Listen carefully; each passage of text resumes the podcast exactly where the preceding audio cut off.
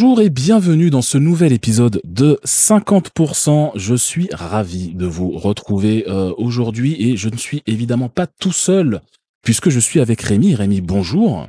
Bonjour, ouais, toujours là, toujours là. Toujours là, impeccable. Comment vas-tu? Que, Qu'est-ce que tu nous racontes de beau? Qu'as-tu fait euh, de ton été? De mon été, ben euh, moi j'ai beaucoup de travail, je t'avouerai, parce que je suis sur un, je, travaille sur un film en ce moment. On est sur la livraison de ce film-là. Je peux pas en parler évidemment parce que j'ai signé des contrats et je risque d'avoir la police ah, qui sonne chez moi. Les secrets d'Hollywood. Exactement. Donc euh, en tout cas c'est un film avec un acteur très connu qui va être euh, rigolo. C'est un film de Noël et je n'en dirai pas plus. Mais ouais, je suis en livraison donc j'ai beaucoup de travail et malheureusement j'ai découvert Baldur's Gate 3 en même temps et euh, bah c'est pas c'est pas c'est pas cool quoi. le conflit, le conflit avec le travail, c'est difficile. Hein. Très très très dur, ouais. très très dur. Et toi donc, comment ça se passe? Écoute, moi, oui, j'ai eu le même genre de, de, de, conflit avec le travail, puisque bon, moi, je suis, je suis, je suis indépendant, donc euh, d'une certaine manière, je fais un peu ce que je veux quand je veux, mais je gagne pas beaucoup d'argent, c'est le principe. mais du coup, oui, j'ai eu ce genre de conflit avec le travail, puisqu'il y a Armored Core 6 qui est sorti euh, il y a, il y a quoi, quelques semaines, et euh, sur lequel j'ai passé beaucoup trop de temps, beaucoup plus que ce que je pensais au départ. mais ça va, là, je me suis enfin débarrassé du jeu, j'ai fini le jeu à 100%, j'ai tout S-Rank, toutes les missions, machin, j'ai enfin pu le désinstaller et passer à autre chose. Sauf que du coup, là, en ce moment, mon autre chose, il s'appelle Starfield. Oula. Ouais. Voilà. voilà, voilà. Un, autre trou noir aspirateur de temps. Complètement, complètement. Donc c'est compliqué en ce moment parce que moi j'étais censé passer ma vie à jouer à Street Fighter 6, mais j'y ai pas touché depuis euh, je ne sais pas quand. Il y a trop de trucs. Voilà, il faudrait que je me multiplie par deux ou trois pour pouvoir jouer à tout, mais euh, c'est vrai. c'est vrai que cette année, on est, on est quand même gâté. Il y a, il y a pas mal de, de belles sorties. Euh, ah oui, bah tu sens que tu sens qu'on rattrape en 2023 tout ce qui n'est pas sorti à cause du Covid. Hein. Tu sais, ils se disent bon, on va repousser les jeux parce que c'est difficile, mais du coup 2023, l'économie reprend. Ils disent tiens, allez, tous les jeux que vous aviez pas vus là, bah voilà, on vous les envoie maintenant. C'est bien vrai, ouais. Ben, ça fait plaisir en tout cas. Mais oui, c'est cool. Et puisqu'on parle de jouer, donc on est là pour parler euh, de jeux vidéo et notamment de musique de jeux vidéo. Et euh, pour cet épisode, on vous a choisi une série mythique euh, qui s'appelle comment Rémi? Alors, je sais pas si beaucoup de gens de... vont la connaître. Une série un peu méconnue qui s'appelle Prince of Persia, qui, comme on va le voir, a débuté il y a très longtemps et bah, continue maintenant surprise, Ubisoft nous a annoncé un nouvel épisode euh, cette année. Un épisode que personne savait euh, savait qu'il existait. Donc, euh, bah, je te propose ça qu'on qu'on se lance. Qu'on décortique un peu tout ça, ouais. C'est très bien.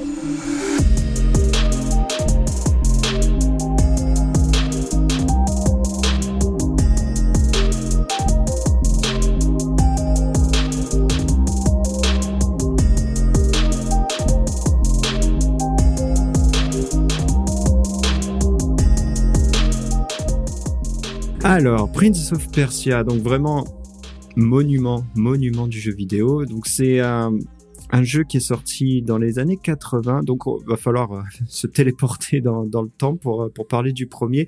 Évidemment, le premier Prince of Persia va être le jeu... Bah, on va parler un peu plus longtemps de ce jeu-là parce qu'il est tellement fondateur euh, par rapport aux autres jeux. On va, on va... Bah, obligé. Obligé. On va devoir passer un petit peu plus de temps dessus. Alors, le jeu et toute la série, elle est indissociable de son créateur, Jordan Mechner, sur lequel euh, on va revenir. Parce que c'est une histoire assez passionnante qui, honnêtement, on pourrait faire un podcast entier sur le premier Prince of Persia, donc on va essayer d'être un peu synthétique euh, quand même. Euh, J'aimerais juste commencer par parler de l'histoire dont tout le monde connaît. Jordan Mechner a filmé son frère euh, alors j'ai oublié le, prénom de son frère, mais bon, son, jeune frère, il l'a filmé sur le parking qui est à côté de chez eux pour ensuite rotoscoper ce qu'il avait filmé pour créer les animations du jeu. J'aimerais parler de ça parce que la rotoscopie, c'est quelque chose que euh, on en entend parler, tout le monde connaît, mais personne ne sait en détail exactement à quoi ça correspond, surtout, hmm. surtout dans les années 80, parce que c'était quelque chose de très différent que la rotoscopie qu'on a, qu'on a aujourd'hui, euh, finalement. Oui, oui, bah, clairement, bah, ça, c'est, euh, il y, a, y a plein de gens, dont moi, hein, qui ont découvert le concept même de rotoscopie avec Prince of Persia, honnêtement. Oui, non, mais c'est ça. Donc, il faut savoir que la rotoscopie, c'est utilisé bah, dans l'industrie du cinéma, c'est utilisé quotidiennement en fait, parce que on s'en sert constamment pour euh, pour détourer des objets ou des acteurs pour pouvoir les incruster dans des décors ou avec des, des images 3D. Donc tous les jours, on utilise de la rotoscopie dans le cinéma.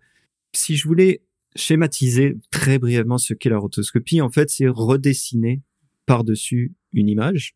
Euh, c'est comme c'est comme si tu prenais une photo et que tu découpais avec ton ciseau euh, un personnage par exemple. Bah tu fais ça sur chaque image d'un film Hmm. et ça te permet après de prendre ce personnage et de l'intégrer euh, ailleurs, tout bêtement. Donc tu fais une espèce de patchwork en fait. euh. C'est oui, c'est exactement ça. Après, il faut garder en tête qu'à l'époque euh, où Jordan Mechner l'a fait, euh, Photoshop n'existait pas, par exemple. Donc, euh, il n'a pas de logiciel pour faire ça. Et euh, on n'est pas à l'heure à l'ère du numérique sur les caméras. Donc, il a aucun moyen de faire ça. Donc, ce qu'il fait lui, la première chose qu'il fait, c'est qu'il code son propre logiciel graphique pour pouvoir dessiner euh, des affaires parce qu'il a rien, il a même pas Paint. Paint n'existe pas, il y a, y a rien du tout. Donc il code son propre logiciel graphique. Ensuite, euh, vu qu'il n'a pas de caméra numérique, ça n'existe pas encore. Il y a que des caméras à bande magnétique et c'est des caméras qui coûtent très cher.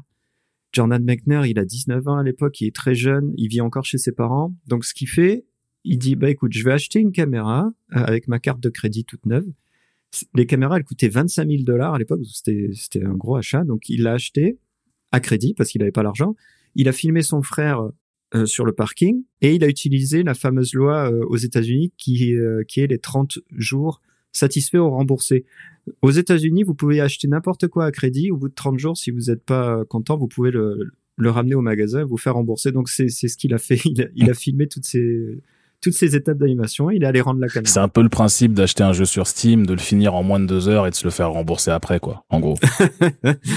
voilà, c'était euh, ouais, ouais, c'est peut-être ça qui a donné l'idée à Steam. Donc ensuite, pour transférer ces images qu'il a filmées avec sa caméra sur un ordinateur, en conséquence euh, l'Apple II, c'est l'ordinateur sur lequel il avait décidé de coder euh, Prince of Persia.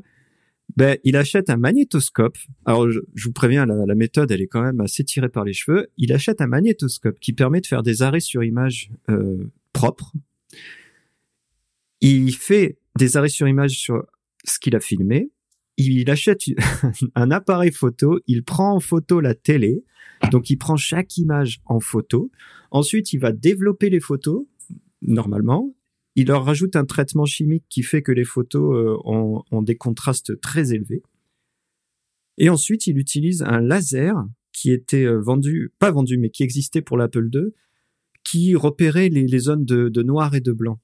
Et avec le laser, il passe sur chaque photo pour pouvoir retrouver les informations de noir et de blanc et recréer l'image dans l'Apple II. Et il fait ça sur chaque photo qui correspond à chaque étape d'animation de son jeu. Donc c'est un travail colossal, mais colossal, parce qu'après, une fois qu'il a les images numérisées, entre guillemets, il faut qu'il redessine par-dessus toutes les étapes euh, d'animation. Donc c'est un, un, travail vraiment monstrueux mmh. et, euh, et pour l'époque qui est, euh, bah, qui est qui est extraordinaire. Personne n'a jamais vu à l'époque des animations aussi euh, aussi incroyables. Oui, c'est ça qui est fou, c'est que quand on voit bouger vraiment le personnage dans Prince of Persia, on, c'est vraiment impressionnant et c'est vraiment quelque chose de jamais vu à l'époque et qui n'a pas vraiment été reproduit même après.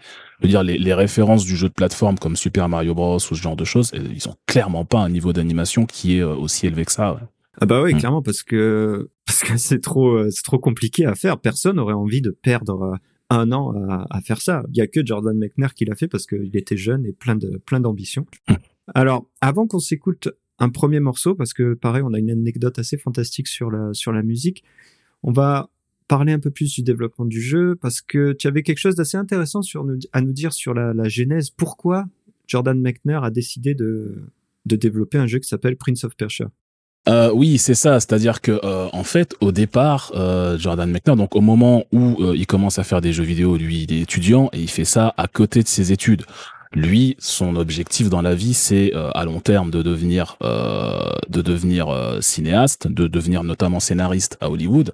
Et donc, il étudie pour ça. Et pendant qu'il étudie, il se dit tiens, euh, il faudrait quand même que je finance mes études, que je paye mon loyer, etc. Qu'est-ce que je peux trouver comme petit boulot qui pourrait me rapporter rapidement de l'argent? Et donc, au départ, il se dit tiens, euh, je vois que le Rubik's Cube c'est à la mode. Il y a plein de gens euh, qui écrivent des livres euh, et qui vendent des livres sur comment résoudre le Rubik's Cube rapidement. Et comme lui, il est très fort au Rubik's Cube, il se dit tiens, je vais écrire mon propre livre, je vais le vendre et ça va cartonner et je vais avoir beaucoup d'argent et je vais être tranquille. ça me fait toujours rire. Ouais. Ça me fait toujours cette anecdote. et donc il écrit son bouquin, il l'envoie aux maisons d'édition euh, près de chez lui, qui lui répondent toutes que mais mon gars, le Rubik's cube c'est terminé. Donc là on est en 1983 ou 4, hein, mhm. et qui lui disent tous euh, mais les gars, mon gars, la mode du Rubik's cube c'est déjà terminé. Il y a plus personne qui va acheter un bouquin sur comment le résoudre. Euh, voilà, c'est fini, on n'en parlera plus. Donc il faut passer à autre chose. Euh, à ce moment-là, il a son premier jeu Karateka qui vient d'être édité par euh, un éditeur américain qui s'appelle Broderbund. Pour, euh, parce que le, le, nom le, le, nom c'est Broderbund, imprononçable mais c'est comme ça. et il se dit bon ben écoutez dans ce cas-là, vu il, commence à gagner de l'argent avec Karateka, il se dit peut-être que c'est ce qu'il faut que je fasse, mais il, il hésite. Il hésite. Pourquoi? Parce que justement, il a cette malédiction de à chaque fois qu'il s'intéresse à un truc et qu'il commence à s'investir dedans, bah il arrive après tout le monde, il arrive à la fin de la mode et du coup son projet ne marche pas. Donc il se dit j'ai fait un premier jeu, j'ai eu de la chance, je suis arrivé à temps, mais si j'en fais un deuxième, à tous les coups, euh, ça va, les jeux vidéo n'existeront plus, ça n'intéressera plus personne. Sauf qu'à ce moment-là, euh, Broderbund le contacte en lui disant écoute Karateka ça a bien marché, ce serait bien que tu fasses une suite. Et lui il avait pas du tout envie de faire Karateka 2. Donc à ce moment-là, il regardait un film qui s'appelait euh, Thief of Baghdad, euh, qui un film sur les mille et une nuits, etc. Il se dit tiens, c'est un univers que j'aime bien, je ferais bien un jeu là-dessus. Mais voilà, au départ, il voulait faire un mélange entre Load Runner, qui est un jeu dont tu dois t'échapper des niveaux en fait en creusant dans le sol ou en te, te créant un petit peu ton propre niveau pour avancer, et d'un autre jeu toujours de Broderbund qui s'appelle Castles of Dr. Creep qui lui donne une idée particulière qui va être prise très longtemps dans Prince of Persia, qui est que dans ce jeu-là, tu peux marcher sur certaines plateformes qui vont s'abaisser avec le poids de ton personnage euh, et qui vont déclencher un mécanisme ailleurs dans la pièce. Et ça, ça va être repris dès le premier Prince of Persia où les portes vont s'ouvrir en marchant sur des dalles en particulier, où certains mécanismes vont être activés comme ça. Et enfin, pour l'ambiance générale du jeu, il s'inspire euh, de la scène d'introduction d'Indiana Jones ou euh, notamment euh, le fait que ton personnage puisse s'accrocher, tu peux rater un saut de temps en temps et t'accrocher de justesse sur le bord d'un, sur un rebord, sur une corniche, un truc comme ça, et te hisser à la force des bras pour passer sous une porte au moment où elle se ferme. T'as plusieurs moments comme ça dans Prince of Persia, et ça, ça vient directement de la scène d'intro d'Indiana Jones où littéralement Indiana Jones passe une porte en s'accrochant à une corniche alors qu'elle se ferme sur lui.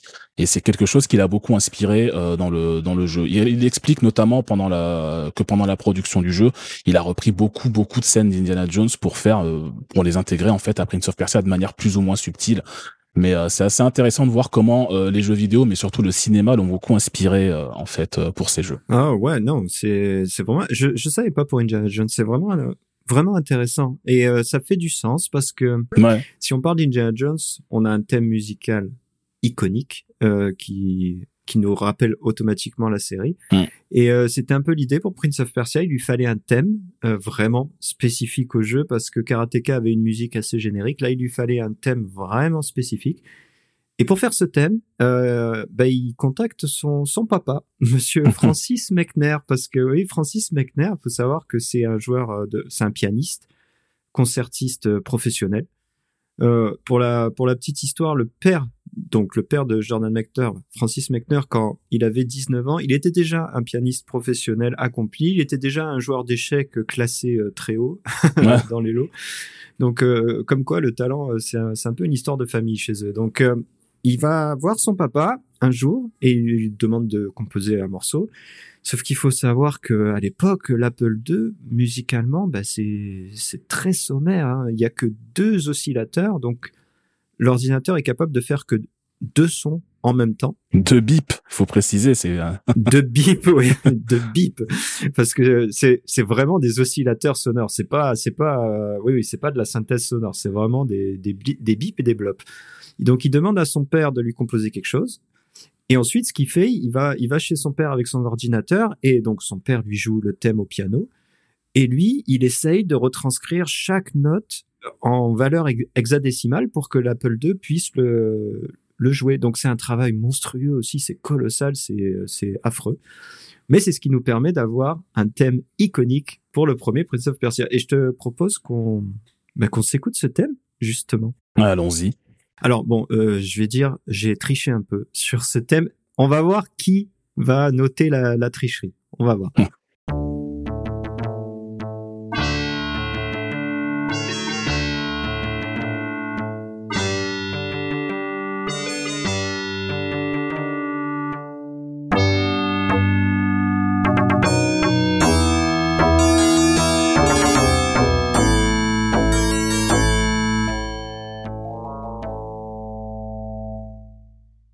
Alors c'était c'était bref parce qu'à l'époque euh, ils avaient pas beaucoup de place sur les, sur les pour pour les jeux donc le thème est assez court. Mais euh, la tricherie en question, la tricherie c'est qu'en fait je vous ai passé la version euh, DOS PC DOS du thème et pas la version Apple II parce que le thème est exactement le même mais sur Apple II le son est vraiment c'est rude hein. Ouais. Ouais, ouais, c'est pas facile à écouter. Donc là, j'ai passé la, la version PC DOS. Mais pourquoi j'ai fait ça?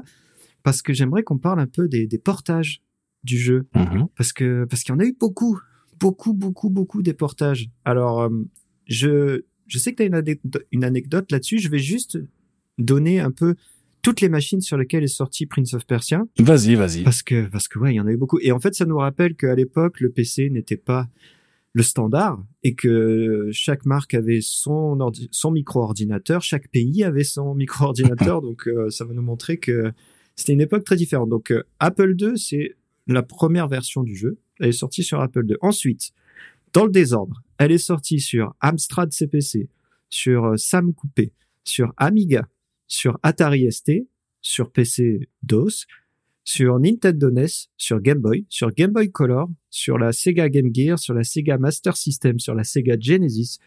Il est sorti sur Macintosh également. Au Japon, il est sorti sur PC 98, sur Sharp X68000, sur FM Tones, sur TurboGrafx CD et la PC Engine CD, sur Sega CD, sur TurboGrafx 16 et sur Super NES. Donc ça, ça fait pas mal. pour le, pour le, pour l'anecdote, euh, quand j'étais au lycée, euh, il y avait des versions de Prince of Persia qui s'échangeaient sur TI 89 aussi. Ah oh mon dieu, oui. Alors ça tournait en 2 FPS, mais c'était rigolo de voir Prince of Persia tourner sur TI 89. Donc justement, des portages, des portages, il y en a eu des millions, et c'est en fait ce qui a permis euh, de rendre le jeu, de rendre le jeu connu, euh, Nico, finalement. Euh, oui, oui, oui, parce que justement, comme on le disait, la toute première version du jeu, l'original entre guillemets, c'est la version Apple II qui sort en octobre 89. Euh, et donc, euh, ce qu'il faut savoir, c'est qu'au moment où il sort sur Apple II, l'Apple II, lui, il est sur le déclin. Il est techniquement remplacé par le Macintosh depuis plus de quatre ans. Et il y a plus grand monde qui va en magasin pour acheter un Apple II. Donc quand son jeu sort, il reçoit euh, quelques quelques semaines plus tard un courrier de Broderbund, l'éditeur, qui lui dit "Écoute, félicitations, euh, on a vendu l'intégralité des 84 copies du jeu qu'on a sorti." et, et là, il se dit "Bon, qu'est-ce que je fais? Je vais pas devenir millionnaire avec ça." Euh, qu'est-ce que je fais? Qu'est-ce qui se passe? Donc lui décide euh, immédiatement de se mettre au travail sur une autre version du jeu. Il regarde un peu le marché, il se rend compte qu'en 89, euh, c'est le PC qui commence à devenir la machine de, la machine principale euh, chez les gens, euh, avec l'IBM PC notamment. Il se dit bon, allez, je vais miser là-dessus, je vais sortir une version IBM PC. Donc il code ça très rapidement. La version PC sort en mai 1990, donc vraiment très très vite après. On est à quoi? Quelque chose comme six mois, sept mois après la sortie de la version Apple II. Euh, malheureusement, la version PC DOS dont on vient d'écouter d'ailleurs la musique d'intro, eh ben elle fait un relatif flop euh, elle aussi. Et en septembre 90, le jeu est retiré. Toutes les deux versions du jeu sont retirées de la vente, euh, ben, par manque, euh, par manque de vente en fait. Hein. Donc les deux versions sont délistées. Sauf que euh, avait un petit peu, alors pas forcément senti le coup, mais ils avaient fait quelque chose qui se faisait beaucoup à l'époque, c'est qu'ils avaient commandé le portage du jeu sur toutes les plateformes existantes à l'époque. Ça se faisait énormément. Hein. Sega le faisait aussi pour ses jeux d'arcade. Il y en avait plein sur les micros de l'époque, etc. Et donc Broderbund a fait le classique. on va porter le jeu partout et on va voir où est-ce qu'il se vend le plus. Et c'est pour ça que le jeu existe sur autant de plateformes. Et c'est grâce à ça notamment que euh, deux ans plus tard, en 92, le jeu atteint 2 millions de copies vendues. Si on cumule tout ce qui est sorti entre temps, les versions consoles ont particulièrement bien marché. Euh, et c'est notamment ça qui a un peu permis au jeu de, de décoller. Mais c'est vrai que s'il était resté que sur Apple II et sur PC, on n'en aurait peut-être jamais entendu parler en fait. Non, non, c'est clair parce que on, oublie, mais à l'époque, porter un jeu, ça signifie recoder le jeu entièrement, redessiner tous les sprites, euh, tout, tout refaire de, zéro, vraiment. Donc c'est un gros travail. C'est pour ça d'ailleurs que Jordan McNair ne s'occupe pas lui-même des portages parce que c'est bah, trop dur. en fait, il faut, il faut refaire le jeu au complet. Avant de parler des versions consoles, on va juste parler des versions japonaises, parce que bon, même si les versions consoles sont les versions japonaises, mais les versions PC japonaises. Donc on a la version PC 98 qui est la première qui sort. Et euh, quand elle sort, le compositeur Toshiya Yamanaka, lui, au lieu de reprendre le thème et de le, de le réarranger pour, pour la machine, il se dit, bah, non, moi, je vais refaire toute la musique euh, au complet parce que euh, peut-être qu'il bah il aimait peut-être pas la musique originale dans tous les cas il se dit je vais la refaire au complet il faut savoir que Toshiya Yamanaka à l'époque c'est considéré comme un génie mais vraiment un génie de la composition euh, avec des oscillateurs on va dire parce qu'il arrivait à tirer un maximum parti de, des systèmes sonores rudimentaires de, de ces machines. On va s'écouter la version FM Towns, qui est la même composition, mais avec un hardware un peu plus évolué, on va dire. Et euh, vous allez voir que là, on part d'une composition sommaire à quelque chose de complètement différent et de, de beaucoup plus cinématique. Donc je te propose qu'on s'écoute ça parce que c'est vraiment bien. Ouais.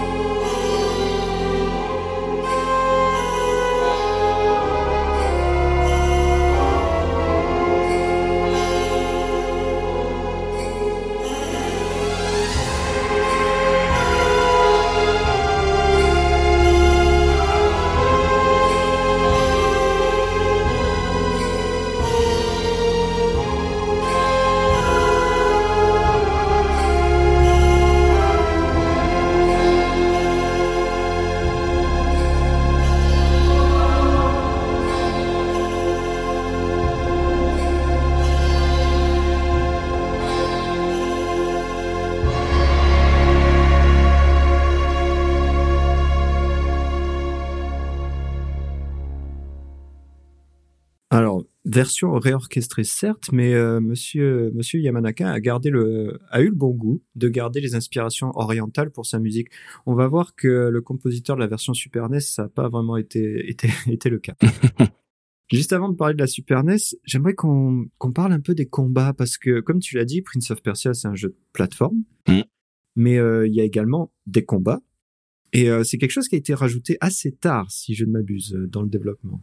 Euh, ouais, c'est arrivé même euh, quasiment à la fin, euh, à la fin du développement, parce que au départ, euh, Jordan Mechner, il n'avait pas prévu de mettre spécialement des combats dans son jeu, pour une raison simple, qui est technique, qui est que il y a que 64 kilooctets de mémoire vive dans le l'Apple II sur lequel il code le jeu, et ça lui permet pas d'avoir deux personnages différents à l'écran. Mhm. Et donc, il se dit, bah, c'est pas grave, moi, je vais faire mon jeu d'aventure avec des énigmes à résoudre, ce sera un puzzle platformer, il n'y a pas de souci. Sauf que, à chaque fois qu'il monte des nouvelles versions du jeu euh, à, à Broderbund, ils, lui répondent, euh, c'est bien, c'est cool, ce serait bien s'il y avait des combats.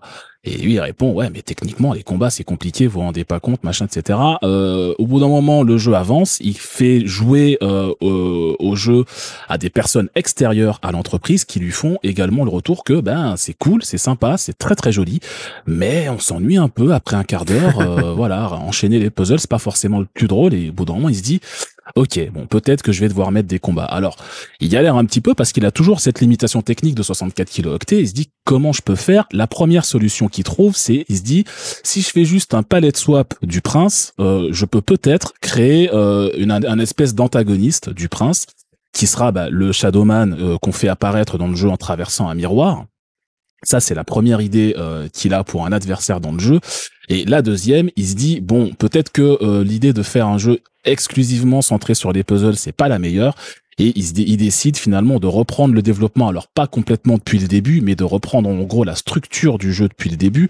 Et là où il a été un peu clairvoyant là-dessus, c'est qu'il s'est créé un éditeur de niveau qu'il avait prévu au départ de mettre dans le jeu, mais qu'il a fini par retirer.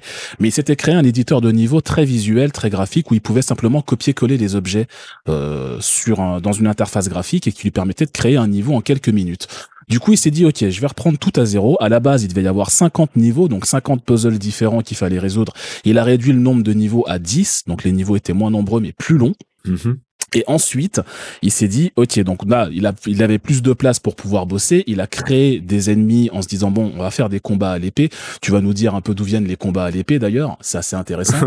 Mais euh, il s'est dit, bon, pour les combats, ben, il a repris la base d'un jeu qu'il avait déjà fait. Il a repris la base de Karateka en gros ce sont des combats en face à face avec chacun sa barre de vie et plus tu tapes l'adversaire plus il perd de vie et celui qui a plus de vie a perdu euh, et donc du coup tu vas revenir dessus mais effectivement il s'est inspiré de Robin des Bois de 1938 pour les combats à l'épée mhm. Euh, et il a repris pas mal de choses. Et pour l'anecdote, même la mort de Jafar à la fin du jeu, euh, qui tombe dans le vide après le dernier coup, vient de euh, Robin des Bois, puisque c'est comme ça que c'est comme ça que, Robin des Bois gagne à la fin du film. Il a repris vraiment tout, mais euh, tu, tu vas nous en parler un peu plus. Oui, non, mais c'est exactement ça. C'est que vu qu'il avait des problématiques de temps et de budget, notamment, il pouvait pas se permettre d'engager des acteurs d'escrime pour filmer des choses, chorégraphier des combats Enfin, c'était trop compliqué. Donc, ce qu'il fait, il prend euh, son film préféré de l'époque, qui est euh, Robin des Bois, la version de 1938, et euh, il regarde le film en essayant de s'inspirer.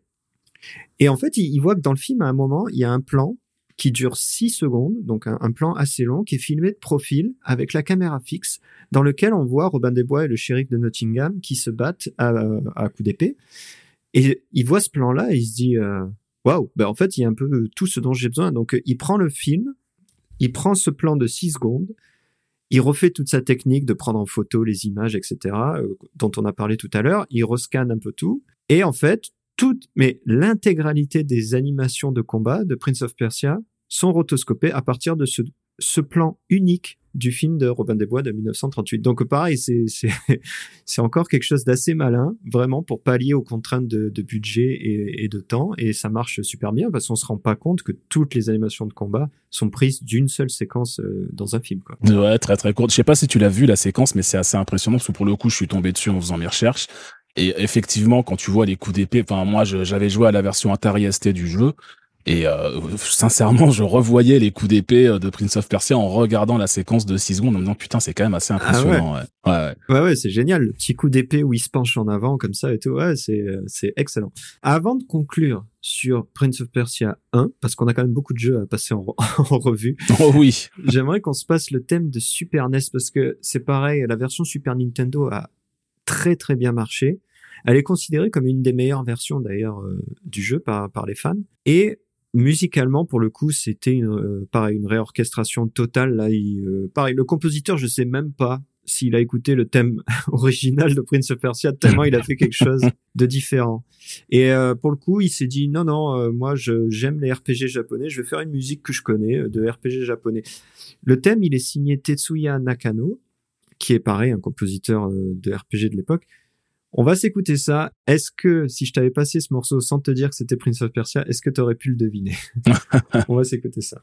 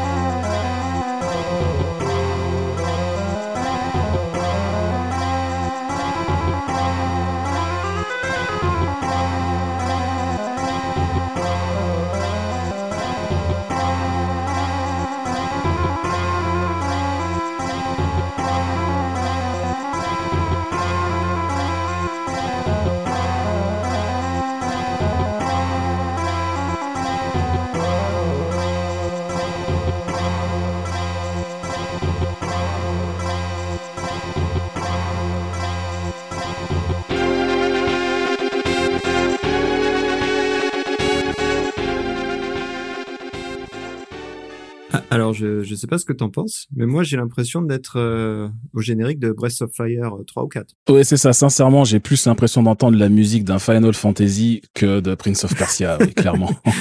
en tout cas, ça reste un morceau qui est, qui est très très cool. Comme comme on l'a dit, euh, Prince of Persia 1 a cartonné grâce à tous les portages, donc c'est c'est tout naturel que Broderbund qui a voulu une suite assez vite. Faut savoir que Jordan McNair, au début du développement de Prince of Persia 2, il avait déménagé, lui, il était, il habitait en France Mm. euh, parce que il faisait des recherches pour un, son prochain jeu qui s'appelle The Last Express, qui était un jeu qui se passait dans, dans des trains. Et donc, il faisait des recherches sur les gares euh, de train en France. Euh, il visitait les gares et il, il faisait des concepts parce qu'il dessine très bien, Jordan McNair. Donc, euh, il faisait les concepts, etc. Mm. Et ils ont pris la décision de développer Prince of Persia 2 à distance. En fait, c'était euh, encore une fois, on est dans les années 90, le Covid n'a pas eu lieu, tout le monde ne travaille pas euh, à distance. Donc euh, Internet en est vraiment à ses balbutiements. Enfin, c'est le tout, tout, tout début d'Internet. Donc je sais même pas s'il il avait Internet, Jordan McNair. Je crois pas. hein. Mm. Oh, ouais, non, je pense pas. Donc pour pouvoir développer ça, ce qu'il fait, c'est que il écrit une bible complète de euh, ce qu'il veut. Il faut savoir que dans le milieu du développement, quand on parle de bible, c'est en fait un document euh, très complet qui qui englobe euh, les designs graphiques, le, le style graphique, les éléments de gameplay, la philosophie du jeu, l'histoire, euh, ce qui fait que n'importe qui peut ouvrir le document et savoir exactement de quoi le jeu est fait, euh, ce qu'il veut raconter et, comment le faire entre guillemets. Donc il écrit cette bible qu'il envoie aux gens aux États-Unis, aux gens de Brother Urban pour pour qu'ils s'occupent du développement et ces gens-là, à chaque fois qu'ils faisaient une update, ils étaient obligés de compiler le jeu, de le mettre sur disquette d'envoyer la disquette à la po- par la poste à Jordan Mechner en France pour qu'il essaye le jeu, qu'il écrive ses notes et qu'il leur envoie une lettre avec euh, avec ses notes. Un, bo- un bon système qui, qui fait bien perdre du temps, mais ils ont, Ouais, ouais, c'est ça. ils ont quand même réussi à faire le jeu euh, en un temps assez record. Il faut savoir que euh, Jordan Mechner, il avait été tellement impressionné par la version PC 98, euh, la version japonaise, visuellement, qui est un des premiers des premiers textes dans la Bible, c'est reprenez le style graphique de la version PC Mhm. 98, le même sprite du personnage, le même sprite pour la barre de vie. Euh, J'adore ce qu'ils ont fait, donc euh, partez de ça parce que c'est vraiment génial. Ouais, c'est le, le, le document, il est assez impressionnant. Il fait, il fait un peu plus de 200 pages. Et effectivement, il détaille absolument tout ce que le jeu doit être, etc. Euh, c'est, on, on va probablement en parler par la suite, mais il introduit aussi le concept de scène cinématique et donc il, bah, il dessine euh, dans, dans le truc à quoi, à quoi ça doit ressembler, comment ça doit être, etc. Enfin, c'est hyper intéressant à parcourir. Il est dispo publiquement si ça vous intéresse et c'est vraiment euh, fascinant. Et c'est aussi intéressant de voir euh, comment, malgré la distance et le fait qu'il y ait le, le délai de communication et tout, euh, le jeu final est extrêmement proche de ce que le document euh, préconise en fait. Ouais, c'est sûr, mais c'est pour ça qu'avoir une Bible très détaillée, c'est c'est une très bonne chose parce que quand le créateur sait ce qu'il veut, ben au final, euh, il obtient euh, ce qu'il veut. En fait, Ouais. c'est pour ça que beaucoup de jeux galèrent au niveau du développement parce que la plupart des créateurs, quand ils commencent un jeu, ils savent pas vraiment ce qu'ils veulent finalement. Donc musicalement, Prince of Persia 2, il est un peu différent. Euh, et autant te prévenir, tu vas voir, tu vas t'en rendre compte assez vite, la musique est un peu plus austère, un peu plus dure à écouter. Mm. Et c'est normal en fait parce que Jordan McNair, il voulait une musique vraiment le plus authentique possible à la musique de Perse. Donc quand, quand on parle de, autant le dire tout de suite, quand on parle de Perse, euh, le royaume de Perse, au jour d'aujourd'hui, c'est c'est la République d'Iran. Mhm. Donc euh, je vais sûrement souvent dire soit Iran, soit Perse. On est d'accord qu'on parle de la même chose. Donc la musique traditionnelle perse, elle est vraiment différente de la musique traditionnelle euh, occidentale, ce qui est normal. Ouais. Et donc elle est un peu plus dure à écouter entre guillemets pour des oreilles occidentales. La compositrice du jeu, qui s'appelle Joanne, Jonelle pardon, Atkinson, euh, bah, elle a vraiment suivi ce que Jordan McNair lui a demandé. Elle a fait une musique vraiment traditionnelle. On va s'en écouter un extrait tout de suite, et après on va faire un petit point sur la musique orientale pour pour voir un peu les différences euh, culturelles entre entre les deux continents, on va dire.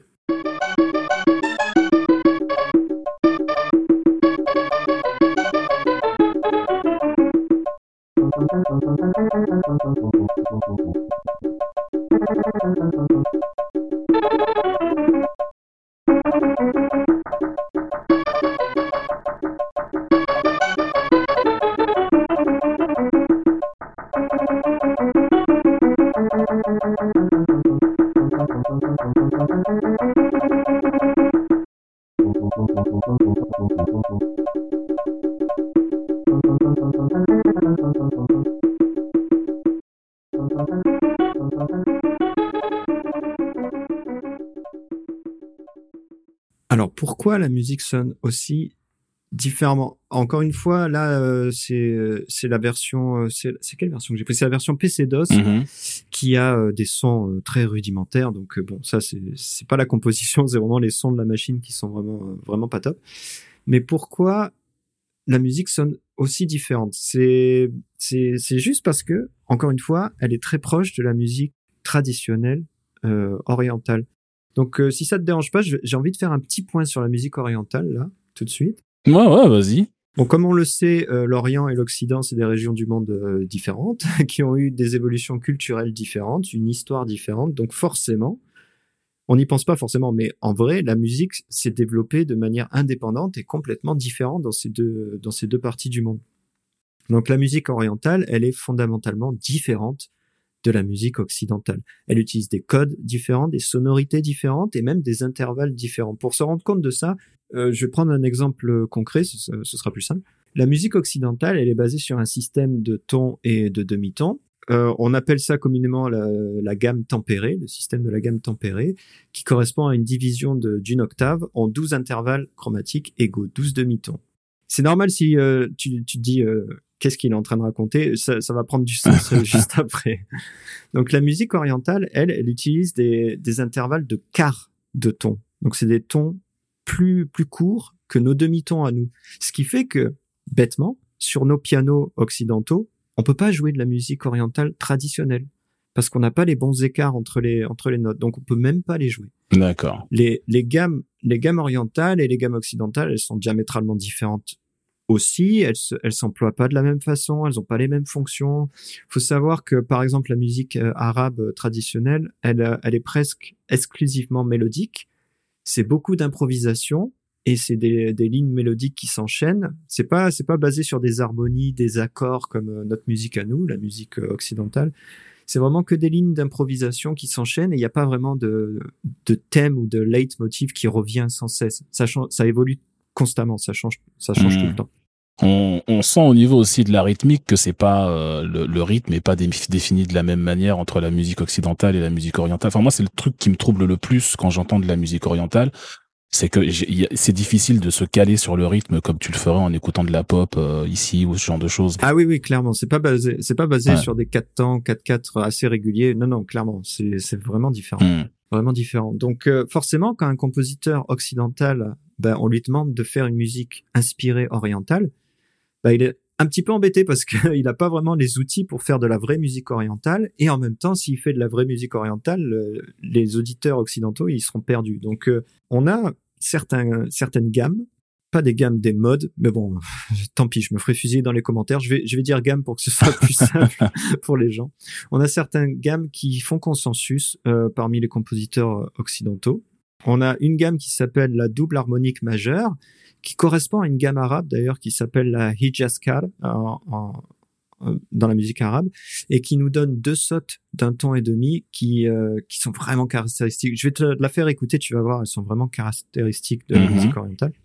Mais elle est un peu dure à utiliser euh, pour faire des harmonies. Donc on a une autre gamme, un autre mode, pardon, qui s'appelle euh, le mode mineur harmonique, qui nous donne cette saute d'un ton et demi très oriental, et en même temps, c'est une gamme qui est très facile à utiliser euh, pour, au niveau des, des accords, etc. Ce qui fait que c'est la gamme qui est utilisée par quasiment tous les compositeurs. On va voir que dans toutes les musiques modernes de Prince of Persia, quasiment tous les compositeurs utilisent cette gamme parce qu'elle est à la fois orientale, elle sonne un peu orientale, et en même temps, elle est facile à entendre pour des, des occidentaux comme nous, on va dire. Ouais.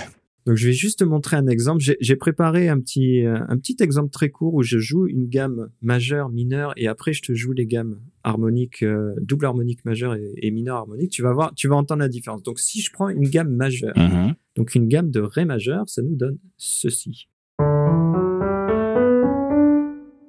Mhm. Ça on connaît. Voilà, on connaît, c'est joyeux, etc. Maintenant, je prends une gamme de ré mineur. Alors ça va être un petit peu plus sombre.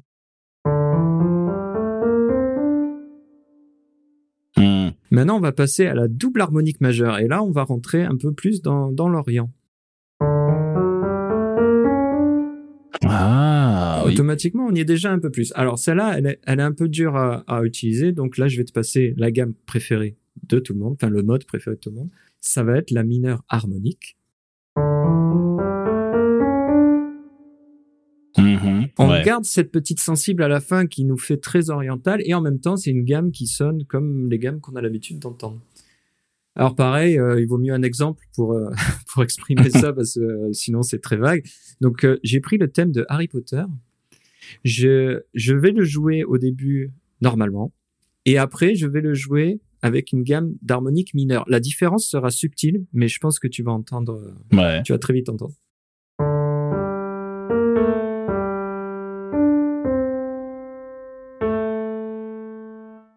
Donc ça, c'est normal. Maintenant, je passe sur l'harmonique mineure.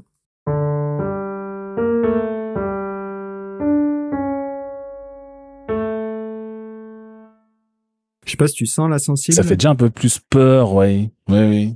C'est un peu plus, euh, ouais, ça fait plus mystérieux, plus, euh, ouais. Et il y a qu'une seule note qui change dans la gamme, mais déjà ça te Mm. ça te donne une couleur très différente. Voilà, c'était juste pour dire que les gammes c'est important. Donc maintenant qu'on a fait, maintenant qu'on a fait le point, pourquoi j'ai parlé de tout ça, c'était pour expliquer pourquoi la musique de Prince of Persia 2 sonne différemment parce que vraiment Jonelle Addington, elle a elle a fait en sorte de de coller à la musique traditionnelle perse. Ce qui fait que pour nous, c'est un peu plus dur à entendre, mais pour les Perses, en fait, c'est super agréable parce que ça leur rappelle Mm. vraiment euh, bah, la musique de chez eux, finalement. Alors, le problème de cette BO aussi, c'est que l'implémentation sonore est pas géniale. Ouais, Euh, la ouais, plupart des sons sont pas très bons. Euh, le jeu a eu moins de portage aussi. Il a eu que quatre machines, ce qui fait qu'il n'a pas eu l'occasion d'avoir des réorchestrations euh, extraordinaires avec du matériel vraiment de haute qualité, etc. Malheureusement. Je te propose qu'on s'écoute un dernier morceau avant de passer à la suite. Mhm. Tu pourras nous expliquer d'ailleurs un petit teasing. Tu vas nous expliquer l'histoire de la sorcière à la fin de Prince of Oui, Persia 2. oui, oui. La fameuse. Mais juste avant ça, on passe un dernier morceau. Et euh, maintenant que tu as un peu plus en tête l'histoire euh, de musique orientale versus euh, musique occidentale, peut-être ça fera un peu plus de sens. Ouais.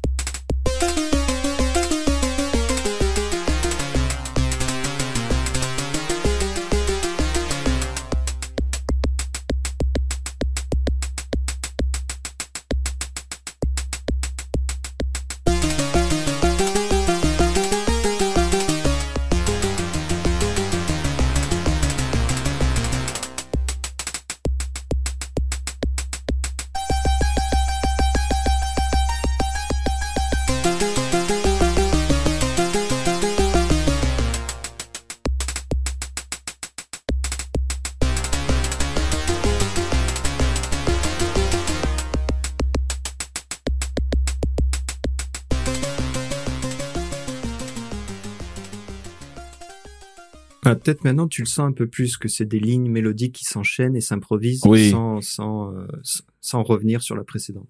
Oui, c'est vrai qu'une bah, une fois que tu sais qu'il faut pas rechercher le même euh, le même thème que tu as l'habitude d'entendre, ça ça frustre un peu moins et ça passe un peu mieux peut-être. ouais. Mm. Il y a, il y, a, il y a aussi le truc que euh, moi c'est ce que j'avais remarqué euh, parce que j'y ai pas beaucoup joué au deuxième, mais j'ai vu quand même pas mal de vidéos et un truc qui n'était pas dans la plupart des versions du premier, mais qui existe dans le 2, c'est qu'il y a une musique de fond quand tu joues en fait. C'est vrai, ouais, ouais. Dans le, le premier, il était majoritairement silencieux, hors euh, fin de niveau où tu trouves un secret ou quelque chose comme ça. Mais là, tu as une musique de fond qui t'accompagne. Donc ce genre de choses, bah, tu l'entends beaucoup quand tu joues au jeu en fait. Donc effectivement, il faut y, il faut y faire assez rapidement. Ouais. carrément. Mais d'ailleurs, cette fameuse sorcière, Nico, Alors oui, oui, oui, parce qu'alors à la fin du jeu, euh, sans trop vouloir vous spoiler, euh, bon ben on bat Jafar une deuxième fois parce que bah il était pas mort dans le premier et il revient. Euh, et à la fin, forcément, le prince et la princesse s'en vont euh, vivre heureux, euh, etc., etc. Sauf que la dernière scène nous montre que toute l'histoire du jeu était suivie de loin par une sorcière qui regardait tout à travers sa boule de cristal. Et on n'a jamais vraiment su qui était cette sorcière.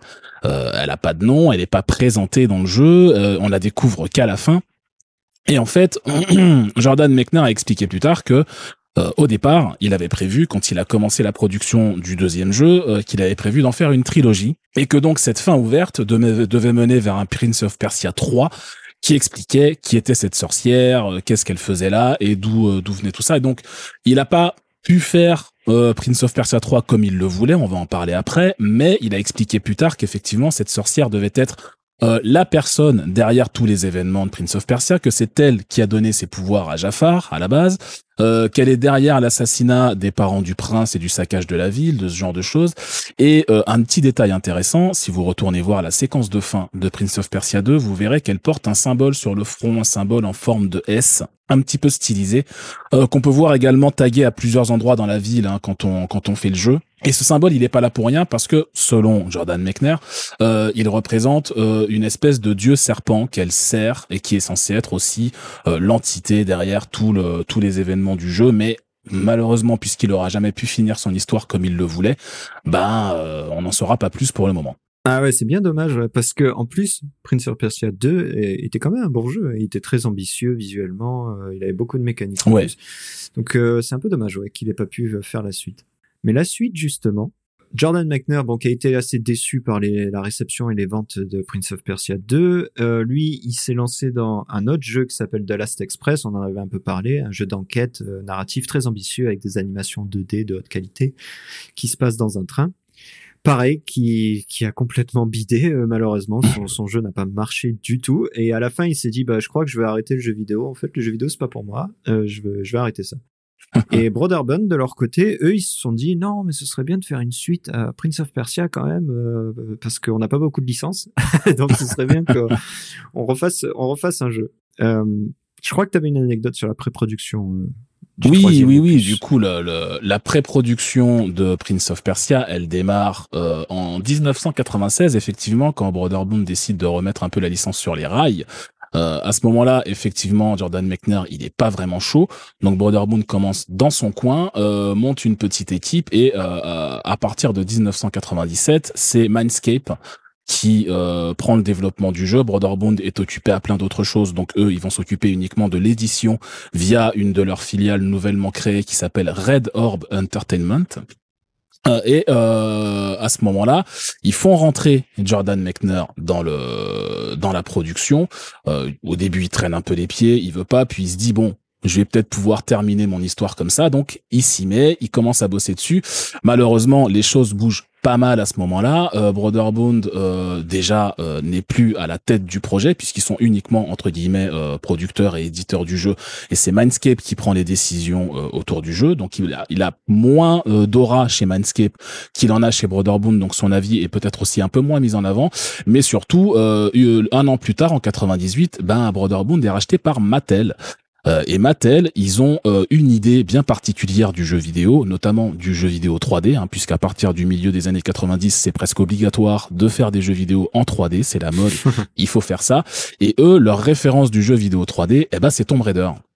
Sauf que Jordan Mechner, il aime pas plus que ça Tomb Raider ah. euh, et il aime pas plus que ça le fait de voir Prince of Persia devenir une espèce de clone de Tomb Raider lui c'est pas du tout ce qu'il avait en tête à ce moment-là donc il n'est pas très content de la direction que prend le jeu à ce niveau-là. Il n'est pas non plus très content de la direction euh, éditoriale entre guillemets que prend le jeu, dans le sens où, eh ben lui, il avait toujours son idée de terminer l'histoire de la sorcière, comme on en avait parlé, d'expliquer d'où elle vient, d'expliquer euh, pourquoi elle a donné ses pouvoirs à Jafar, d'où vient le dieu serpent, etc. Sauf que cette histoire, elle part complètement à la poubelle quand Mattel prend les rênes du, du, projet. Euh, et euh, il va au fur et à mesure, même s'il restera impliqué jusqu'à la fin du développement du jeu et que qu'il ira jusqu'au bout, il va euh, une fois le jeu sorti se mettre un petit peu en retrait, désavouer un peu le jeu en expliquant que c'est absolument pas ce qu'il avait prévu de faire au départ, que c'était pas le jeu qu'il voulait faire et qu'il se reconnaissait pas vraiment dans le personnage du prince, c'est pas vraiment le prince qu'il avait créé lui et qu'il imaginait faire par la suite. Et donc c'est pas, c'est encore une fois un projet qui a poussé Jordan Mechner à se dire peut-être que je vais arrêter le jeu vidéo parce que peut-être qu'effectivement, c'est pas vraiment fait pour moi. On verra s'il y reviendra plus tard encore une fois, mais euh, c'est euh, c'était pas une très bonne expérience pour lui notamment. Ouais, c'est assez c'est assez triste parce que effectivement le jeu est bah, est pas très bien, hein, on va pas se mentir, le jeu est le jeu est raté, euh, il a été bâclé un petit peu malheureusement parce qu'ils ont eu plein de problèmes de développement. Hmm. Euh, bon, musicalement par contre, il est intéressant. Donc ça tombe bien, c'est ce qui nous intéresse, euh, parce qu'ils reprennent la compositrice Jonelle Atkinson qui avait fait euh, le deuxième épisode, Prince of Persia 2. Et euh, là, cette fois, elle a un peu plus d'argent, elle a un matériel plus conséquent, c'est-à-dire que maintenant, elle peut enregistrer avec des musiciens live et passer les sons pendant le jeu. Donc c'est ce qu'elle fait. Elle est accompagnée pendant la composition d'un autre d'une autre personne pardon qui s'appelle Greg Ran qui lui est un pianiste euh, un pianiste assez connu un pianiste de jazz et qui lui s'occupe plus de du sound design musical et de et des implémentations électroniques parce qu'on va voir que pareil hein, c'est on est fin 90 il fallait de l'électro euh, dans les musiques de jeu. C'était c'était obligatoire. De la, de la bonne Eurodance. voilà, exactement. Donc, euh, Atkinson, elle, elle s'occupe plus des nappes, euh, comment dire, des nappes d'ambiance. Et elle fait un travail fantastique parce que les nappes d'ambiance sont fantastiques. Il faut savoir que c'est sa, sa dernière composition dans le jeu vidéo, malheureusement. Euh, après ça, elle a, elle a changé de carrière, elle a arrêté. Hmm. Euh, elle est devenue maintenant, euh, elle est gérante d'une compagnie de web design depuis 18 ans. D'accord. Bah, ça a l'air de bien fonctionner pour elle. Mais ce sera sa dernière composition. Donc on s'écoute le résultat de ces musiques d'ambiance qui sont vraiment très très bonnes.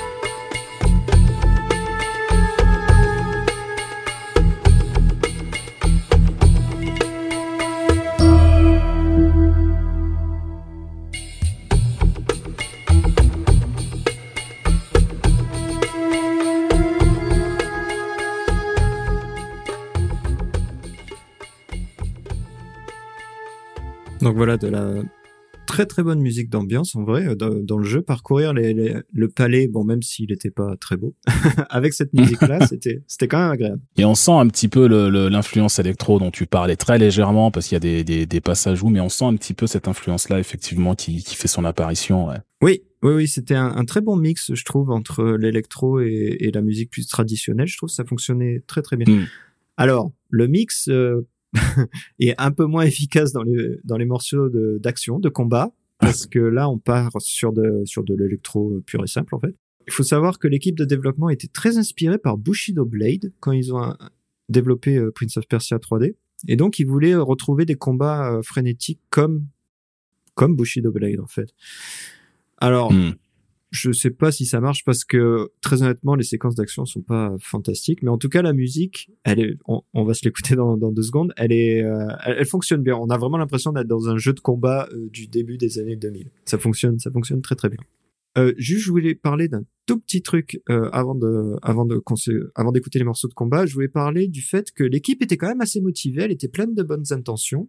Par exemple, elle voulait rendre hommage au premier Prince of Persia en refaisant de, la rotoscopie, mais là, vu qu'on était en 3D, ils se sont dit, on va filmer euh, des acteurs, faire les mouvements avec plusieurs caméras tout autour d'eux, et ensuite on va rotoscoper l'animation des personnages par rapport à ces vidéos. Parce qu'ils voulaient vraiment euh, retrouver la même ambiance que le premier Prince of Persia avec des animations très travaillées, etc. Euh, malheureusement, le résultat ne, ne fonctionne pas. En fait, dans le jeu, on se rend pas compte qu'il y a eu ce travail-là qui a été fait, honnêtement, parce que les animations sont assez sommaires. Je pense qu'ils ont eu un problème au niveau de. Ah, ça fonctionne pas. Ouais, je pense que c'est l'implémentation qui a pas fonctionné. Mais la technique est, est valide. Il faut savoir que le film Arthur et les Minimoys de Luc Besson, a été tourné entièrement comme ça. Des acteurs ont joué euh, les scènes avec plein de caméras autour d'eux et les, les, animateurs après au, du studio, ils ont réanimé les personnages en utilisant ces scènes filmées par les acteurs. Ouais, ça c'est intéressant. Mais je pense que je pense que le jeu a juste souffert euh, de la, la fameuse transition 2D vers 3D où euh, il y a plein de jeux hein, qui étaient excellents en 2D et le premier épisode en 3D il était pourri parce que bah, les, les, les, équipes qui bossaient dessus maîtrisaient pas forcément encore la techno et donc essayaient de se démerder pour animer quelque chose qui ressemble à qui ressemble à un truc en 3D mais ça marchait pas forcément bien il y a très peu de jeux qui ont bien réussi leur transition 2D vers la 3D aussi. Ah ouais, c'est sûr, c'est sûr certain. Et cette technique, même si elle paraît efficace sur le papier, elle demande quand même beaucoup de travail et des fois, des fois, ça fonctionne pas. Je, je, j'en parle en connaissance de cause parce que j'ai, été animateur sur le film Arthur les Minimals, donc je sais vraiment que c'est pas magique. Euh, bref, passons. On revient au combat. On va s'écouter euh, le morceau de combat. Et euh, comme je te disais, si on a l'impression qu'on est dans Soul Calibur, c'est un peu normal parce que dès qu'on arrivait dans des sections de combat, en fait, la caméra passait un peu sur le côté, comme dans le premier Prince of Persia. On était filmé un peu de, de profil et on faisait des combats à l'épée comme comme un jeu de combat vraiment. Mm-hmm. On va s'écouter ça tout de suite.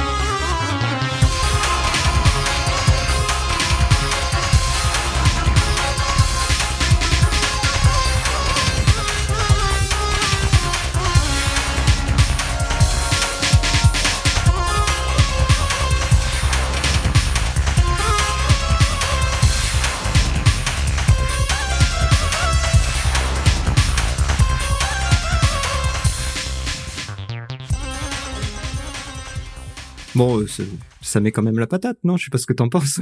oui, non, c'est marrant parce que en vrai, je vais te dire, on dirait, on dirait une musique de Wipeout, mais si Wipeout se passait euh, en Irak, en fait. C'est exactement ça. C'est exactement ça. Donc, comme on l'a dit, malheureusement, Prince of Persia 3D n'a bah, n'a pas fonctionné, hein, parce que le jeu était était en plus en plus de tous les problèmes dont on a parlé, il était extraordinairement buggé à sa sortie. Hmm parce que vraiment, je pense que l'équipe a, dû rusher pour le sortir et elle avait peut-être soit pas les compétences, soit pas le temps de, vraiment le, le, polish. Donc euh, le jeu malheureusement est sorti buggé. Il est ressorti sur Dreamcast. Il a été renommé Arabia Nights. Et euh, le studio qui a fait le portage, c'est Avalanche Studio. C'était un de leurs premiers portages. Et ils ont corrigé beaucoup de bugs, de glitches. Ils ont repensé le système de combat euh, pour, pour cette version. Mais malheureusement, ça a pas permis de, de le sauver entre guillemets. Ouais, malgré ça, le jeu s'est pris des mauvaises critiques, euh, même sur Dreamcast. Hein. Ouais. ouais. ouais, non, mais ça, ça fonctionnait pas. Donc, euh, à la fin de ça, euh, Jordan McNair, ben, il décide d'abandonner la série et potentiellement le jeu vidéo. Encore une fois, ça doit être la troisième fois qu'il décide d'abandonner le jeu vidéo. Rappelle qu'au départ, euh, il voulait être scénariste à Hollywood. Hein. Oui, c'est vrai. C'est peut-être pour ça qu'il a autant de facilité à, abandonner le jeu vidéo. Et euh, Broderbund, eux, bah, ils vont mettre la clé sous la porte, donc ils décident de vendre leur catalogue de licences. Et ils vendent leur catalogue de licences à un éditeur qui cherchait justement des licences pour percer sur le territoire américain. Un éditeur qui s'appelle Ubisoft parce que oui, Ubisoft, c'est une société française. Ils avaient euh, ils avaient monté leur studio à Montréal déjà, mais ils cherchaient justement à percer dans le dans le marché américain. Donc ils décident d'acheter toutes les licences de Broderbund et notamment euh, Prince of Persia. Et ils se mettent au travail sur un nouveau Prince of Persia. Alors même si Ubisoft a le catalogue euh, pour pouvoir développer le jeu, la propriété intellectuelle de Prince of Persia, elle reste euh, à Jordan McNair. Donc si Jordan McNair ne donne pas son sa bénédiction, son aval, ils peuvent pas sortir le jeu.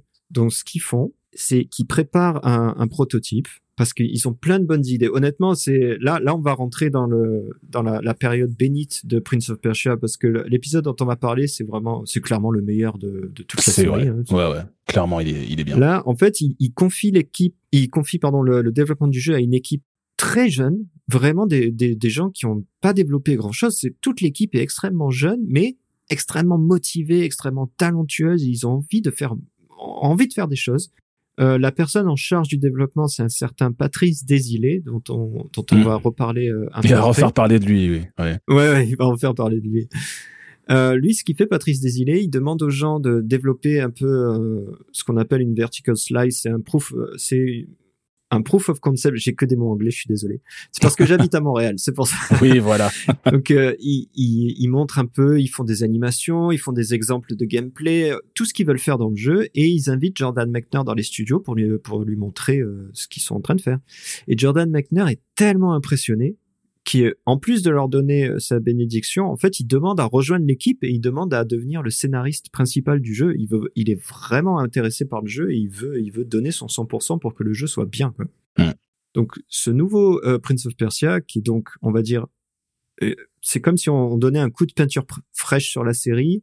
Le mot d'ordre, c'est de rendre Prince of Persia moderne. On est début des années 2000, il faut que tout devienne moderne. Donc tous les designs sont refaits, tout euh, tout est refait vraiment. De de il y a quasiment rien qui est gardé de, des premiers jeux, à part le fait que c'est un jeu de plateforme et de combat en même temps, et il faut que les plateformes soient intéressantes et les combats soient intéressants. Ce jeu est appelé Sands of Time. Euh, comme on l'a dit, c'est le meilleur épisode de la série. Hein. Ouais. Et qui dit modernité et changement, avant de parler du jeu en lui-même, ça- la musique se devait de, de suivre, d'être moderne et de changer également, parce que euh, il fallait, il fallait marquer un grand coup. Donc l'équipe, elle fait appel à un compositeur qui s'appelle Stuart Chatwood, qui en fait est un musicien de rock euh, canadien, qui a un groupe de rock. Alors euh, sur le coup, on peut se dire que c'est un choix euh, très étrange. Pourquoi demander à ce, à ce gars-là d'être le nouveau compositeur? Parce qu'en plus, il avait fait qu'un seul jeu, je crois, avant Prince of Persia. Il avait un CV ridicule. En fait, il l'appelle parce que donc Monsieur Chatwood, c'est le bassiste d'un groupe qui s'appelle The Tea Party. Tea Party, c'est un, un groupe de rock qui mélange la musique orientale également. Pour rigoler, au lieu de dire qu'ils font du rock and roll, ils disent qu'ils font du Moroccan roll, donc qui est du, euh, du rock and roll euh, marocain. On va on va s'écouter le thème d'introduction euh, de Prince of Persia: Sands of Time et on va enchaîner tout de suite à un autre morceau qui s'appelle Discover de Royal Chambers parce que vraiment elles sont iconiques de ce que Stuart Chatwood a apporté à la à la série. Vraiment là, on va voir que on va parler de son processus de composition après, mais là déjà au niveau des sonorités, on va voir qu'on entre dans une dans une nouvelle ère entre guillemets. Donc je te propose qu'on se lance ça tout de suite. Et c'est parti.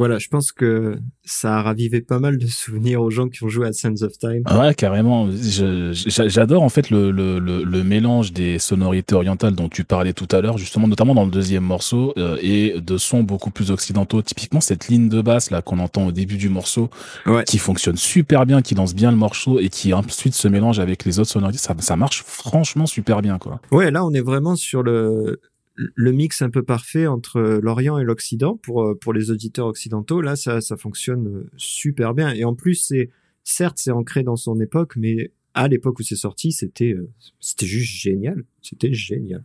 Hmm.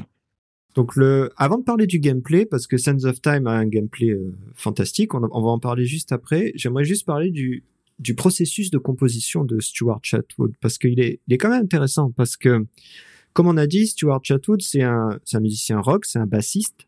Il n'a pas les capacités d'écrire de la musique orchestrale. Il sait pas écrire euh, de la musique pour orchestre, il sait encore moins orchestrer une musique pour la faire jouer par un orchestre. Donc, euh, et je pense qu'il n'avait pas le budget de toute façon sur ce premier jeu pour enregistrer avec un orchestre. Donc, euh, ce qu'il fait lui, en préparation de, de sa composition, tous les jours, il écoute constamment de la musique folklorique iranienne, justement pour vraiment s'immerger dans l'ambiance, pour euh, retrouver les sonorités, etc.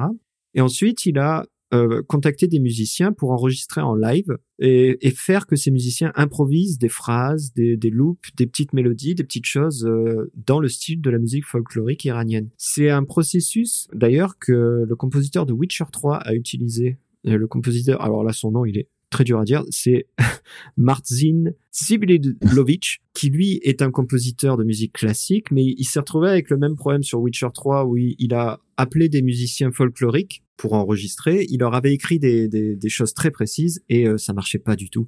Les musiciens folkloriques, quand tu leur, quand tu les forces à, à hmm. suivre une partition, euh, ça, bah, ça marche pas, quoi. Ça, juste, ça fonctionne pas. Ils sont libres. Ils aiment pas être dirigés. Ben, c'est ça, c'est des gens libres, c'est des artistes. Donc Martin, très vite, ce qu'il a fait, il a dit, OK, ça fonctionne pas, je vais juste leur faire enregistrer des boucles. Je vais leur dire, jouez ce que vous voulez, les gars. Ils vont, ils vont jouer des trucs, je vais enregistrer ça. Et moi, après, je vais prendre ces morceaux et je vais faire de la musique en utilisant ces, ces petites boucles. Ouais, donc il a, il a samplé, quoi. Ouais, ouais, il a samplé des petits, des petites loops, en, fait. Et c'est ce que Stuart Chatwood a fait exactement la même chose. Lui, c'était parce qu'il était pas capable, entre guillemets, d'écrire de la musique d'orchestre. Mais il a fait la même chose. Il a dit aux gens jouez des choses, euh, voilà, faites des boucles, faites-vous plaisir, et moi après j'utiliserai ça et je ferai des morceaux autour. C'est exactement ce qu'il a fait. Tu sais toutes les petites musiques orientales qu'on entend. Mhm. Euh, en fait, c'est ce que ces musiciens ont joué et lui après il les a placés euh, dans des morceaux, il a réorchestré des choses autour, etc., etc. C'est super intelligent en vrai. Ouais. C'est super intelligent et ça permet de pallier vraiment à des problèmes techniques finalement. Donc mhm. ouais, très malin. Et il a fait appel à une chanteuse égyptienne qui s'appelle Mariem Tolar et c'est elle qui, euh, qui s'occupe de toutes les parties vocales qu'on entend, euh, qu'on entend dans les morceaux. Donc ce mélange vraiment euh, Orient-Occident, il s'entend aussi très bien dans les, dans les, cues d'action, les, moments de combat du jeu. Encore une fois, on va pas parler du gameplay tout de suite. Là, on va parler juste de la musique. La musique des combats est très très très bonne, je trouve, parce qu'elle mélange l'Orient et le rock parce que c'est quand même un musicien rock, euh, Stuart Chatwood. Je te propose qu'on s'écoute ça et juste après, on va parler un peu plus de la boucle de gameplay de Sense of Time. Yes.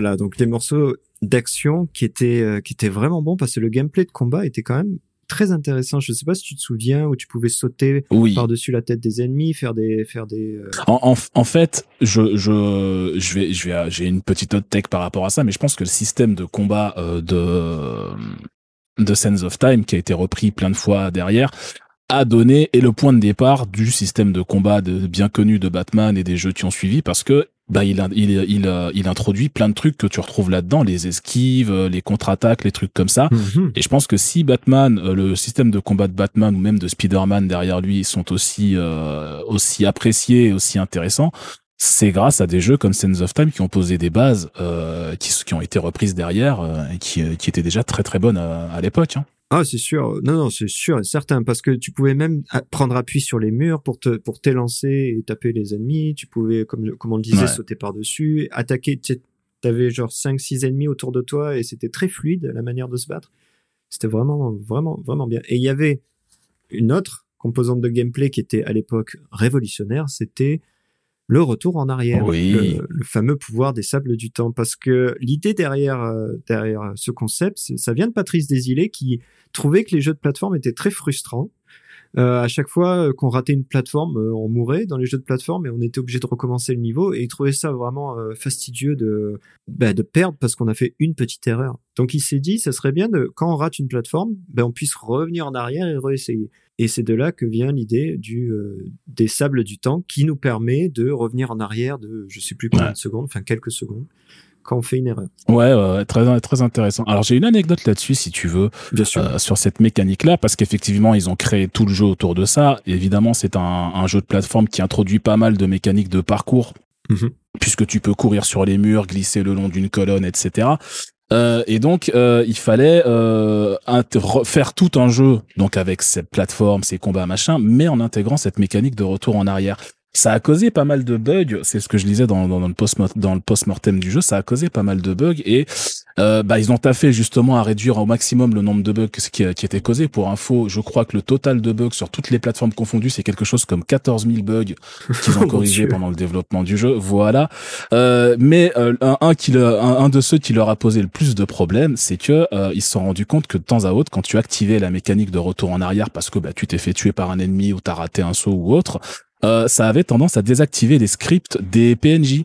Oh. Donc parfois tu revenais en arrière pendant un combat parce que bah tu t'es fait tuer et d'un seul coup tu te rends compte que les PNJ les monstres ne t'attaquent plus et il y a plus de combat et il y a plus rien et euh, ça a été un des, un des bugs les plus compliqués il raconte à, à corriger dans le jeu parce que bah parfois tu reviens en arrière et le jeu euh, le jeu s'en mêle les pinceaux et ne sait plus quoi faire quoi. Ah ouais mais tu m'étonnes ça devait être vraiment galère surtout euh, le jeu est sorti sur PS2, donc c'est une machine qui, pour l'époque, est puissante, mais bon, pour les standards d'aujourd'hui, est quand même euh, assez médiocre.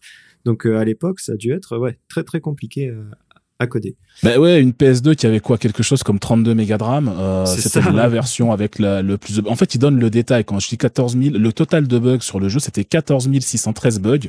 Je peux te donner le détail sur PC, ils ont compté 1072 bugs, sur GameCube 1004 bugs, sur Xbox 936 bugs et donc sur PS2 11 520 bugs qui ont été corrigés pendant le développement du jeu. Donc oui, c'était la machine qui a posé le plus de problèmes clairement euh, à l'équipe. Ah mon dieu les pauvres. Une petite pensée aux développeurs. bon, faut savoir quand même que le scénario était pas en reste quand même parce que supervisé par Jordan Mechner justement, euh, l'histoire de Sense of Time est quand même vachement bien et surtout la narration est super bien pensé parce que en fait, on a le prince qui nous raconte l'histoire, donc on entend sa voix off quand, pendant qu'on déambule dans les niveaux. Quand on entre dans une pièce, il se dit euh, ah ça me rappelle, oui c'est la chambre de euh, tel personnage, ça me rappelle euh, ce qu'on faisait à l'époque, etc. C'est vachement intéressant. Et quand on meurt, on entend le prince qui nous dit non non attendez non non c'est c'est pas ça qui s'est passé en fait ce qui s'est passé et hop ça ça s'est pas passé comme ça. Voilà ça revient en arrière et on recommence le niveau. C'est c'est super intéressant. Et euh, à qui est-ce qu'il raconte cette histoire? En fait il raconte l'histoire à Farah qui est le personnage le PNJ euh, non joueur principal de, de l'histoire qui est la princesse du, du château et qui est une princesse guerrière qui est très bien écrite qui est qui est vraiment un super personnage féminin. Ouais. Euh, dans ce jeu là on a une une, une relation qui se crée entre elle et le prince tout au fil du jeu. Et à la fin du jeu, on se rend compte qu'il était en train de lui raconter l'histoire parce que bon, il y a une histoire de retour dans le temps, elle se souvient plus ce qui s'est passé, etc. Blablabla. Enfin, c'est pas qu'elle se souvient pas, c'est que c'est pas encore arrivé parce qu'il est revenu dans. C'est pas encore arrivé pour elle, ouais. Hmm. Pour terminer sur Sands of Time, on va s'écouter un morceau qui s'appelle The Tower of Dawns, qui représente la fin du jeu, en fait, qui est l'ascension d'une tour gigantesque excellente cette séquence. Putain. Qui est, qui est euh, fantastique. C'est une tour qui va au-dessus des nuages, qui est vraiment gigantesque. Et en fait, c'est un moment grisant parce que déjà, au niveau des plateformes, on a tous les pouvoirs, on fait tout, euh, toute l'expérience qu'on a acquis dans le jeu, ben, on la met à contribution pendant cette ascension et on s'approche du boss final et la musique est fantastique et euh, ouais, c'est une séquence, je pense, qui va, qui va rappeler beaucoup de souvenirs à beaucoup de gens.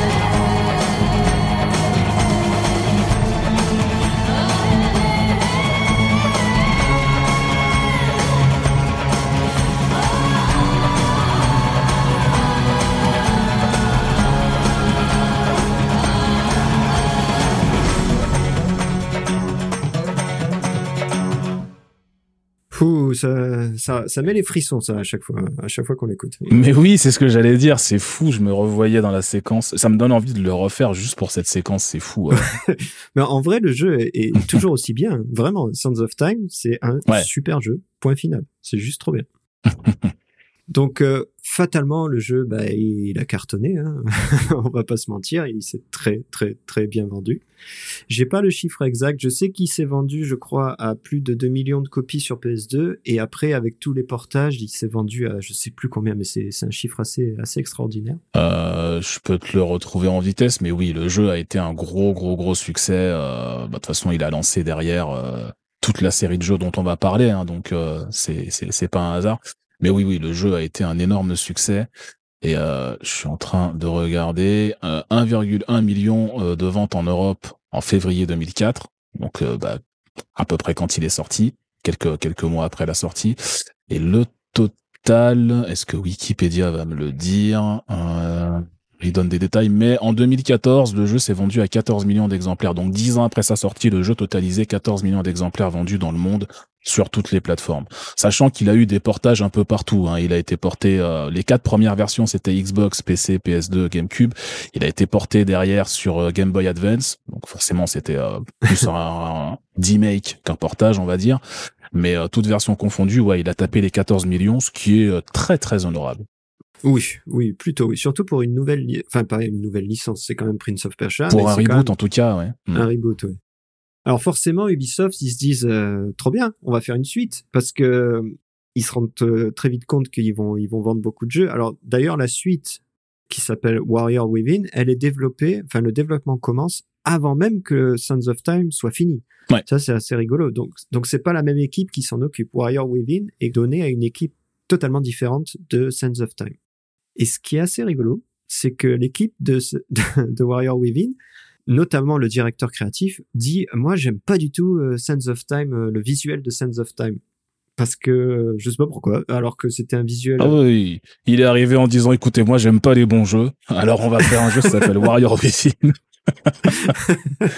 bah disons qu'il aimait pas l'ambiance mille et une nuits qui qui moi je trouve est fantastique dans Sense of Time et il se dit hmm. c'est pas assez mature alors on va voir que maturité c'est un terme un peu galvaudé. Donc il, c'est surtout euh, maturité Ubisoft. À un moment donné, faut dire les termes. bon voilà. donc, donc, il se dit, moi j'aimerais faire un jeu beaucoup plus sombre, beaucoup plus euh, ouais sanglant, euh, etc., etc. Donc il pitch une idée qui est acceptée par tout le monde, par le, la direction, par le développe, par l'équipe marketing. Enfin, absolument tout le monde trouve que c'est une bonne idée. Ils donnent carte blanche à l'équipe et ils leur disent allez-y, euh, suivez votre idée euh, à fond. Donc on va rentrer dans les heures un peu sombres des années 2000 où euh, je pense que c'est à cette époque qu'on a inventé le terme edgy notamment. Donc euh, ce qui se passe c'est que comme on le disait sous l'impulsion du directeur créatif, ils font un jeu sombre et sanglant. C'est vraiment ça les, les, les termes principaux de, de, la bible de développement. Tout est redesigné. Mmh. On n'est plus dans le désert de Perse, c'est fini. Maintenant, on est sur une île sombre justement et, et, désertique. Les menus du jeu ils s'affichent avec des éclats de sang, plaf plaf de partout.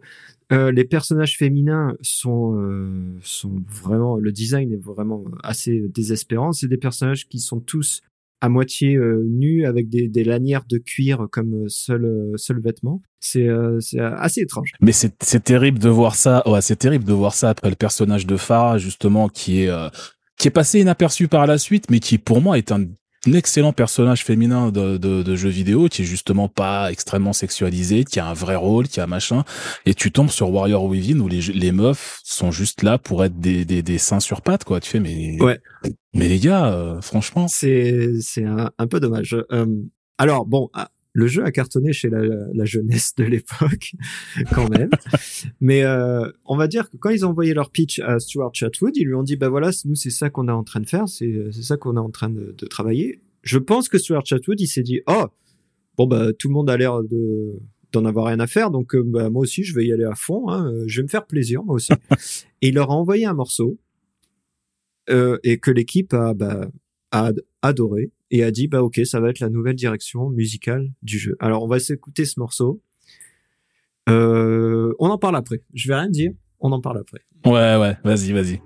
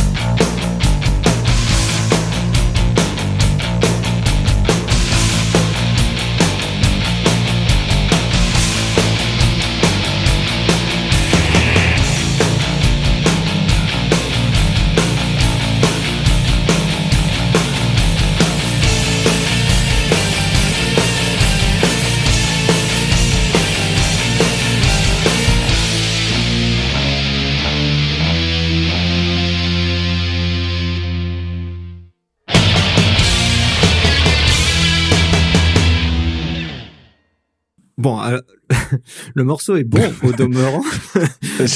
Rémi, j'ai la migraine. Mais c'est sûr que quand on lance un jeu qui s'appelle Prince of Persia, on est un peu étonné de, de, de ce qui nous arrive là. j'ai mal à la tête. Faut... Alors moi, moi j'aime bien le métal, ça me dérange pas. Mais par contre, euh, avoir ça dans un jeu Prince of Persia, ouais, c'est assez étrange parce que faut savoir en plus ce morceau nous accompagne dès le début du jeu on a une séquence, bon, on a une séquence cinématique avec une musique euh, cinématique assez classique. On va en parler après. Et après, on a une séquence de bataille sur un bateau. Euh, notre bateau se fait attaquer. On commence à se battre et il y a cette musique qui se lance.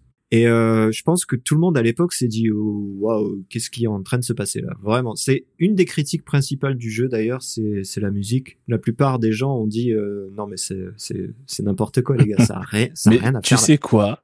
Tu sais quoi, je pense, il faudrait que je regarde parce que j'ai pas vérifié avant le podcast, mais je vais le faire en direct. Il faudrait regarder la date de sortie de God of War sur PS2 parce que je pense sincèrement qu'ils ont dû jouer à God of War et se dire, eh, mais ça pourrait être le prochain Prince of Persia, non? C'est possible, ouais. Bah je après, sais pas. Ah non, le le premier God of War il sort en 2005. On est encore un peu trop tôt. Mais je Ok. sais pas. C'est euh, quand j'entends la musique, je me dis, putain, c'est dingue. Mais si tu veux d'ailleurs, euh, parce qu'on l'a peut-être dit tout à l'heure, mais Jordan Mechner, lui, n'a pas participé euh, à- au développement du Mhm. jeu, et bon, bah ça se sent un petit peu quand même. Euh, à ce moment-là, en fait, il était, euh, bah, il poursuivait son rêve, figure-toi, puisqu'il bossait sur la production du film Prince of Persia: Sands of Time. Ah oui. Voilà, enfin, il allait enfin sortir son premier film. Euh, donc, il était en train de bosser là-dessus. De toute façon, il pouvait pas bosser sur deux jeux en même temps parce que, comme on l'a dit, le développement de Warrior Within a commencé à- avant que Sands of Time soit terminé, quoi qu'il arrive. Donc, il n'était pas là pour faire le jeu. Donc, il a découvert euh, le jeu une fois sorti, comme tout le monde. Euh, et bon, sans grande surprise, il a pas beaucoup aimé. Mais je pense, je peux, il a fait une déclaration en fait dans la presse au moment de la sortie du jeu. Il a été très poli parce que je pense qu'il a dû voir euh, ses chèques de royalties arriver de la part d'Ubisoft et se dire bon, je vais peut-être pas me fâcher avec eux. Mais du coup, il a eu une déclaration très polie dans la presse à l'époque. Il a dit euh, je suis pas fan de la direction artistique euh, ni de la violence, euh, voilà, dans le jeu. Euh, je trouve que l'histoire, les personnages, les dialogues et les doublages euh, et même le style visuel ne sont pas à mon goût. Voilà, Mhm. c'est une manière très polie pour Jordan Mechner de dire que euh, c'est de la merde parce que pour quand il dit ce qu'il aime pas, en gros il aime rien, il aime pas l'histoire, il aime pas les persos, il aime pas les dialogues, il aime pas les doublages, il aime pas le style visuel, il aime pas la violence, il aime pas la direction artistique. Bon, voilà, c'est c'est pas son jeu quoi. On peut, on peut le comprendre euh, parce que même l'histoire est pas. L'histoire a un prémisse intéressant, mine de rien, c'est le fait que le, le prince de Perse, à force d'avoir joué avec le temps à l'infini euh, dans le Sands of Time, Hmm. il se retrouve poursuivi par par une divinité euh, qui essaye de le tuer parce que il aurait dû mourir plein de fois, mais sauf qu'il est revenu en arrière plein de fois, il a Ben échappé oui. à la mort, mais pour la, la divinité du temps, ça lui plaît pas, donc elle lui court après pour. euh, C'est un peu son son destination finale à lui en fait. c'est exactement ça. Et donc, on se fait poursuivre par cette euh, bestiole tout le long du jeu.